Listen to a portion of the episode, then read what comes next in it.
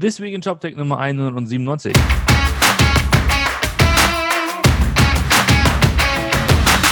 Moin, moin, Martin. Moin. Moin. Heute ist der 8. Mai und in, ihr in Berlin habt frei. Wir haben frei. Wir sind die Einzigen, die heute frei haben. Ja. Äh, wir machen das also, als hätten wir nicht schon genug Zeit mit der Familie verbracht in letzter Zeit. Wir machen jetzt einfach noch mehr Zeit mit der Familie. äh, wer, möchten wer, es möchte, wieso? Äh, es ist heute Tag der Befreiung, glaube ich, offiziell. Mhm, nee, genau. Ja, irgendwie so.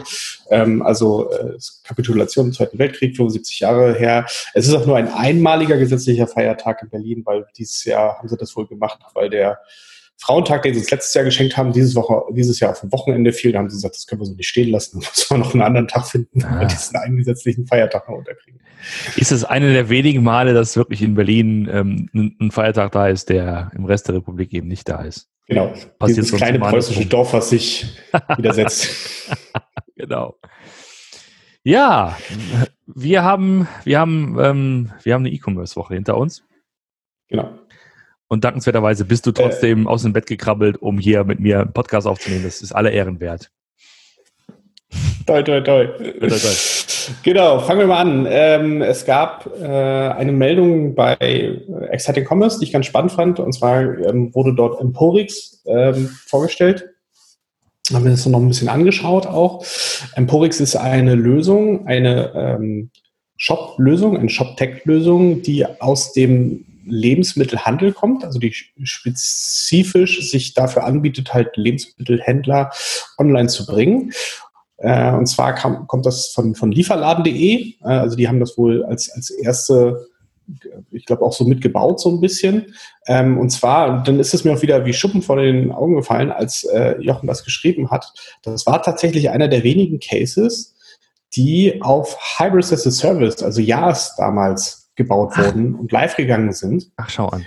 Ähm, als das, also es muss ja irgendwie 2005, 2015, 2016 oder so gewesen sein, vielleicht auch 2017 so den Dreh. Ähm, das heißt, die damals diese Lösung, die Hybris äh, äh, genommen hat in ihrer, ähm, ja, die, die erste Version des Headless Commerce quasi in, in der Hybris-Welt, wo sie ja wirklich eine, eine komplett eigene Plattform noch gebaut haben ähm, und das dann als, als Kern genutzt haben, um äh, ja, sich, sich so ein bisschen auch zu renovieren, auch architektonisch zu renovieren. Ähm, die Andrea Stubbe ist das ja, glaube ich, damals gewesen, die mhm. das bei Hybris gemacht hat. Die ist inzwischen Lead PO bei, also Lead Product Owner bei Commerce Tools, also hat da sicherlich auch äh, ein bisschen was mitgenommen und äh, was jetzt in Commerce Tools sich irgendwann mal wiederfinden wird. Ähm, summa summarum, spannende Lösung und das hat man jetzt ausgelagert äh, als Emporix. Ich gehe mal davon aus, dass da nicht mehr Hybris as a Service drunter ist, weil das wurde ja auch abgeschalten. Ähm, also entweder hat man da noch eine Lösung gefunden, dass das tatsächlich weiterläuft oder ähm, was ich mir auch vorstellen könnte, ist, dass sie das einfach so, so Stück für Stück halt substituiert haben durch eine eigene Lösung. Ähm, das könnte auch sein. Ähm, was man da aber jetzt halt sieht, ist, man hat da auch so einen schönen Aufschlag gemacht, ne, wie sich das alles rechnen könnte. Also ich mit den Zahlen, die, die glaube ich da nicht so ganz. Ich glaube, da muss man schon ein bisschen was investieren. Äh, da war natürlich sofort die Sache, so wenn du schon irgendwie fünf Bestellungen pro Tag machst, äh, bist du schon äh, netto positiv im Monat. Das funktioniert so natürlich nicht. Ähm, weil, weil man da doch einiges an Anlaufkosten und, ähm, und auch Operationskosten hat, hat, was hier, glaube ich, unter den Tisch gekehrt ist. Summa summarum aber scheint diese Lösung vor allen Dingen in diesem Bereich Onlinehandel mit, mit äh, Lebensmittel besondere Vorteile zu haben. Man hat da ja so, so ein paar Sonderheiten, äh, die, also zum Beispiel Abmessungen, na, also du, manchmal hast du Stück, ne? normalerweise verkaufen wir Stück, wir verkaufen ein Paar Schuhe oder ein paar Klamotten oder äh, weiß nicht, ein, ein Computerbildschirm oder so. Da hast du dann auch mal Grammsachen, ne? auch Sachen, die du vielleicht vorher nicht weißt, wie schwer sie sind, weil du ja nicht vorher wissen kannst, was für eine Banane du jetzt anbietest, mhm. äh, was dann aber korrekt abgebildet werden muss. Ähm, wer mal bei, äh, bei Rewe oder Bringmeister oder so bestellt hat, ähm, kennt das äh, Spielchen. Man sucht sich vorher vier Bananen aus äh, und dann kommen auch die vier Bananen, die haben dann aber auf der Endabrechnung einen anderen Preis. So, und ähm, all so eine Geschichten können da halt mit abgebildet werden äh, und, und laufen da wohl auch ganz gut durch. Auch die, die Anbindung, da ist wohl auch eine Fulfillment-Lösung mit dabei. Das heißt, dass die Händler auch dann wirklich in ihrem eigenen Laden, also das ist ja die Idee, dass du äh, halt keine große eigene ähm, Dark Stores oder wie die Rewe, ne, so ein riesengroßes Fulfillment Center hast, was alles automatisch dir, dir zusammenpickt, sondern dass du wirklich dann halt mit einer ähm, mit einem kleinen Handheld durch deinen eigenen Store gehst und dann halt selber picken kannst und das dann darüber abrechnen kannst und das dem, dem Fahrer in die Hand drückst, damit er das dann halt ausliefert. So, das ist die Idee. Ähm, ich, ich bin mal gespannt, wie viel da jetzt so ein bisschen draufgehen. Äh, ich habe jetzt noch nicht so viele gesehen, die wirklich äh, auch, auch auf diese Lösung setzen. Ähm, da wird es sicherlich aber schon ein paar geben, die vielleicht noch nicht ganz, wieder nicht ganz dabei sind oder nicht ganz äh, äh, äh, kommuniziert sind. Und ja, dann sind wir mal gespannt. Wir haben. Machen weiter mit dem Shopify-Blog. Wir machen, genau, wir machen vor dem Shopify-Blog, das war, das war so, das ist One More Thing, der One More Thing-Blog. Äh, noch kurz zwei, zwei, zwei Fundstücke, die ich ähm, gesehen habe. Das eine ist, der Text schon ein bisschen älter. Es geht ähm, um die Erkenntnis, dass Magento 2 langsamer ist und zwar signifikant langsamer ist als 1. Jedenfalls nach dieser Analyse. Und das hat jemand wieder aufgegriffen. Das habe ich auf LinkedIn gefunden. Und das ist natürlich Wasser auf die Mühlen von unter anderem so Bemühungen wie ähm, äh, der, der Migration hin zu Shopware, die Shopware selbst gerade ziemlich forciert. Es gibt ein neues White Paper.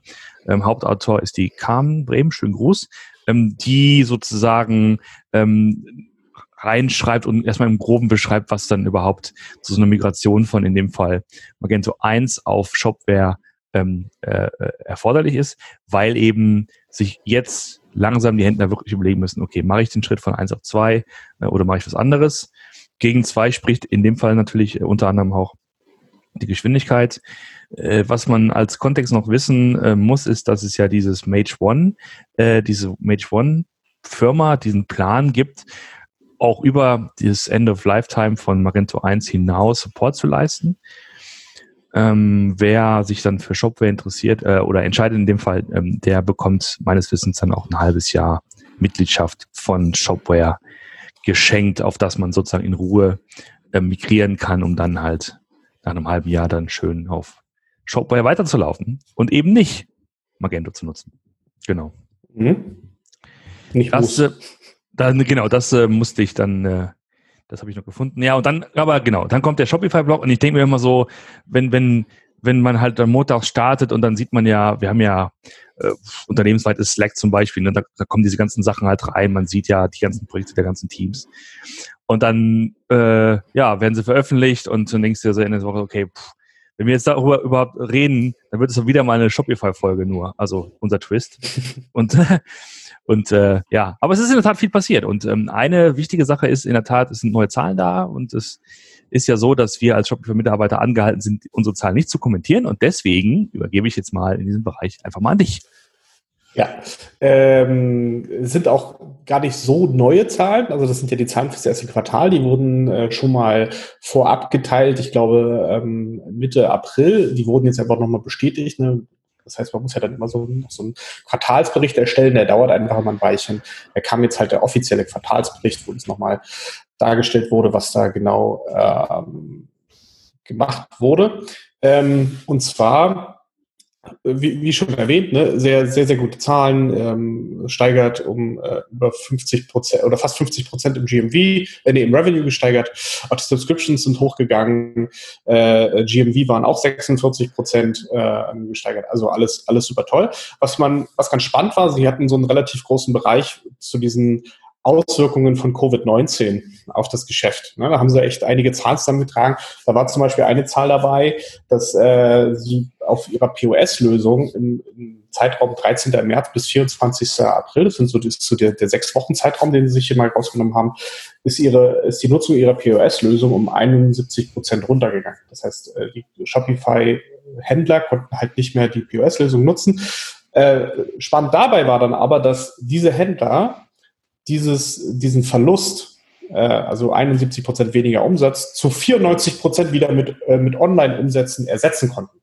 Das heißt, dass es, äh, dass dies dann, also das ist sicherlich ungleich verteilt, ne, und es gilt nicht für immer für alle, äh, wird das nicht funktionieren, aber so im Groben und Ganzen, wenn man so einen Schnitt sieht, dass sie das fast halt ersetzen konnten durch einen Switch auf den Online-Handel. Ähm, das heißt, dass dann die Leute beispielsweise äh, in Store, also beziehungsweise vorm Store abgeholt haben. Da gab es ja auch dieses Produkt, das nennt sich dann äh, Curbside Delivery. Das heißt, dass die, äh, dass die Leute es einfach vor ihr, also äh, wie, wie ein, wie ein äh, Click and Collect, also im Store abholen wollten und sie es einfach vor den Store gestellt haben, wenn die Kunden halt da waren, damit sie es dann mitnehmen konnten. So, das äh, ist auch wohl durch die Decke gegangen, wurde von 26 Prozent äh, äh, der, der Brick-and-Mortar-Merchants genutzt. Also grundsätzlich ziemlich gute Zahlen. Was ich auch spannend fand, äh, und es muss signifikant gewesen sein, weil sonst hätte es nicht gesagt, ähm, es, sie haben wohl gesagt, dass viele zum Beispiel Food Stores auf Shopify Plus gegangen sind, weil das halt wahrscheinlich auch mit dem Volumen zu tun hat, äh, was dort äh, angezogen ist. Auf der anderen Seite aber haben sie auch deutlich mehr Händler gesehen, die von Shopify Plus auf das normale Shopify runtergemercht sind. Das heißt, da war es wahrscheinlich so, dass das, äh, ähm, also was wir auch schon festgestellt haben, dass im Onlinehandel nicht alle gleich äh, ähm, profitieren. Ne? Es gibt sicherlich einige, die sind komplett durch die Decke gegangen und es gab aber auch einige, äh, wo sich die Leute vielleicht dreimal überlegt haben, äh, ob sie jetzt noch ein neues äh, Abkleid oder eine neue teure Luxushandtasche oder so brauchen. Ähm, das, das muss vielleicht nicht für alle funktioniert haben. Und deswegen sind da auch einige von der, von der Shopify Plus Lösung, die ja ein Mindestvolumen hat, ich glaube, von 2000 Euro oder Dollar im Monat, beziehungsweise 0,25 Prozent vom GMV, also von dem Umsatz, das, den du über die Plattform machst, dass das alles, ähm,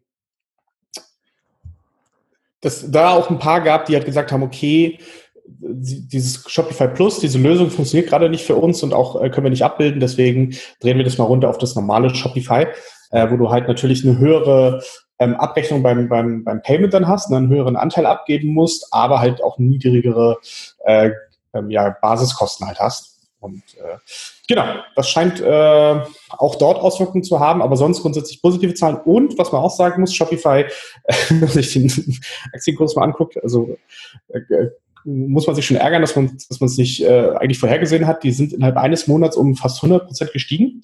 Also wirklich, wirklich sehr, sehr gut, sehr hoch gegangen. Ähm, und haben jetzt äh, angekündigt, nochmal neue Shares auszugeben, also eine sogenannte Kapitalerhöhung zu machen. Das kennen wir ja von unseren Kollegen von, von Intershop, die machen das ja auch mal ganz regelmäßig.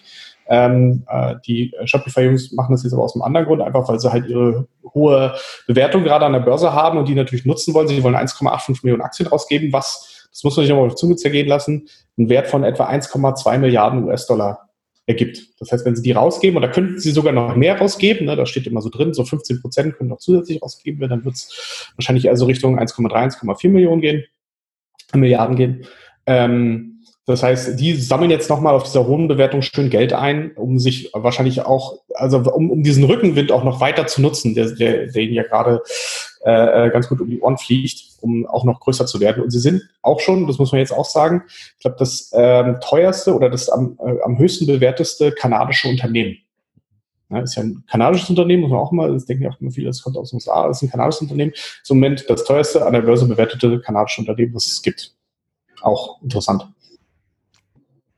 Ja, tatsächlich. Und äh, wenn man so ein bisschen die interne Sicht hat, dann äh, ja, ist schon erstaunlich, was, was da tatsächlich die, die Teams machen. Ich wollte noch kurz zum, zum POS sagen. Ähm, natürlich klappt es verständlicherweise, ne, die Menschen können nicht mehr lokal einkaufen gehen. Mhm. Trotzdem dieses Release, dieses, ähm, wir, wir haben es, glaube ich, All New Shopify POS genannt, also eine neue, eine neue App, mit der man halt im Laden selbst ähm, verkauft und, und, und Bezahlen, äh, Bezahlung entgegennehmen kann. Also es geht auch da weiter. Ne? Ist nicht so, als ob man jetzt irgendwie da jetzt äh, bremst und sagt, ja, nee, keiner will mehr einkaufen, deswegen machen wir kein POS, sonst ganz im Gegenteil. Also es ist tatsächlich, ist ja auch absehbar, dass natürlich dieses Business ähm, lokal weitergeht. Also wir werden ja wahrscheinlich nie in der Welt enden, wo alle Welt nur noch digital einkauft. Ne?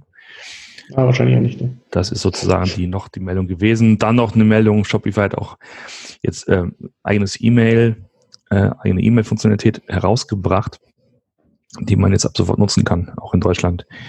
Ähm, braucht man also sozusagen keinen externen Service mehr, sondern nutzt einfach ähm, das, das Tool und die, die Datenbasis, die eh schon da ist, also von Kunden, die, die sich anmelden für Newsletter, um da entsprechend zu segmentieren und äh, E-Mails rauszuschießen. Und es gab noch die Meldung, und da haben wir ja schon öfter mal darüber gesprochen, ne? Thema Social Commerce, dass jetzt es diesen Sales Channel gibt für Pinterest in den USA bislang nur und in Kanada da hieß es in der Pressemitteilung was von 350 Millionen monatlichen Usern bei ähm, Pinterest, die man sozusagen als Shopify-Händler erreichen könne, wenn man dann halt seinen äh, Verkaufskanal anlegt und dann auf Pinterest verkauft oder zumindest ähm, vermarktet seine, seine Produkte. ist ja so gelöst in, in Shopify, dass wenn, dass man halt so die zentrale Lösung hat und dann so, so eine Sales Channels aktiviert, das ist anfänglich eben halt der Shop oder dann eben POS oder eBay oder was auch immer oder in dem Fall halt auch Pinterest. Und ähm, ja, das ist dann äh, freigeschaltet worden. Ich glaube, jetzt vor ein paar Tagen. Für Pinterest, ja. genau.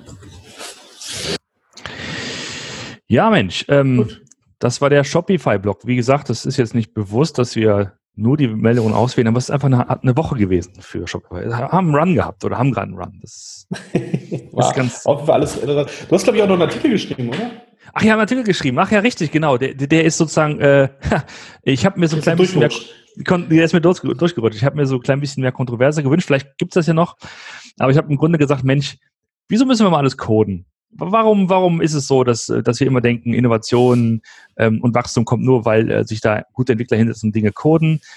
Ähm, auch wenn so Plattformen wie Spryker zum Beispiel oder wie, wie Commerce Tools äh, das Coden ein bisschen einfacher machen, indem man eine API hat, wo man mitcoden kann und eben sich nicht irgendwie ganz tief in, in uralt Quellcode rein äh, muss.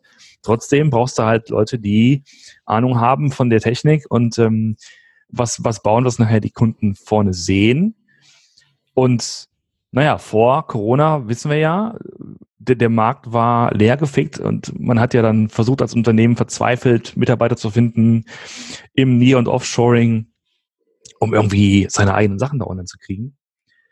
Und ähm, naja, je länger ich bei Shopify bin, desto mehr Projekte sehe ich, wo echt hemdsärmlich so No-Code, ähm, so eine No-Code-Strategie verfolgt wird, wo einfach in Anführungszeichen so ein paar Apps genommen werden, die zusammengeklickert werden und dann werden auch Use Cases abgefrühstückt. Mhm. Klar, die sind dann nicht so elegant äh, programmiert und da gibt's halt äh, hier und da mal eine etwas gebastelte Lösung vielleicht, müsste man, möchte man sagen. Aber hey, die sind halt super flott online. Ne? Und das ist halt total erstaunlich, wie, wie, wie, was da so möglich ist. Und ich habe ein bisschen beschrieben, äh, wie diese ganzen so Meta-Integrationstools wie Zapier und If This and That und diese ganzen Dinge auch da reinspielen, weil du das ja auch zur Integration nutzen kannst. Ne? Weil viele ja. Entwickler, wissen wir ja, sitzen tagtäglich in den Büros und entwickeln Integrationen. Und gefühlt irgendwie immer dieselben. Und ja, irgendwann ist doch mal die Frage erlaubt, kann man das nicht schon mit, mit diesen Tools irgendwie abfrühstücken und hat man nicht dann äh, viel mehr Möglichkeiten, das zu skalieren und sich ähm, sozusagen seine Kreativität auf andere ähm, äh, Bereiche zu fokussieren. Ja. Ja. Nee, ich finde es auch ganz spannend. Ich äh, spiele auch gerade ein bisschen mit, mit Bubble.io rum, das auch so eine Plattform ist, mit der du halt äh, ähm, so kleine ähm, Applikationen halt auch im No-Code-Bereich oder sagen wir, ich würde es eher Low-Code nennen, weil du mhm. dir schon so ein bisschen darüber Gedanken machen musst, wie du zum Beispiel auch Datenbankstrukturen so, so grob mal aufsetzen möchtest. Äh, aber was dann auch komplett von dir gehostet wird und ähm, du da halt auch Schnittstellen dann halt äh, haben kannst zu anderen Services und so weiter. Da ist schon extrem viel Musik drin. Frage ist, wie relevant ist das für den Onlinehandel? Klar, also wenn du, wenn es um reinen Onlinehandel geht, ist sicherlich Shopify, auch Shopware-Lösung, was da jetzt kommt mit der Shopware 6, die auch als, als äh, Cloud-Lösung kommen soll, äh, wird da sicherlich ähm, viel, ja, viel Feld noch beackern ne, und noch viele Möglichkeiten einräumen. Und äh, aber es wird sicherlich auch immer die Großen geben, die einfach äh, solche Lösungen natürlich nicht ausreichen kommen oder aus, für, für die diese Lösung nicht aus, äh, ausreichen wird und wo man dann halt gerne ins CSS und ins äh, JavaScript halt einsteigen möchte, um Aha, genau. so zu machen, wie man es gerne hätte, weil die CI das halt so sagt. So. Genau, das Pixel muss doch bitte äh, an diese Stelle rücken, sonst ist es nicht original, sonst verkauft es nicht. Genau. Gescheit. Gut, dann sage ich mal so, wünsche dir doch einen schönen, entspannten Tag in Berlin. ja, und dann hören wir uns nächste Woche wieder. Bis dann, ciao. Tschüss.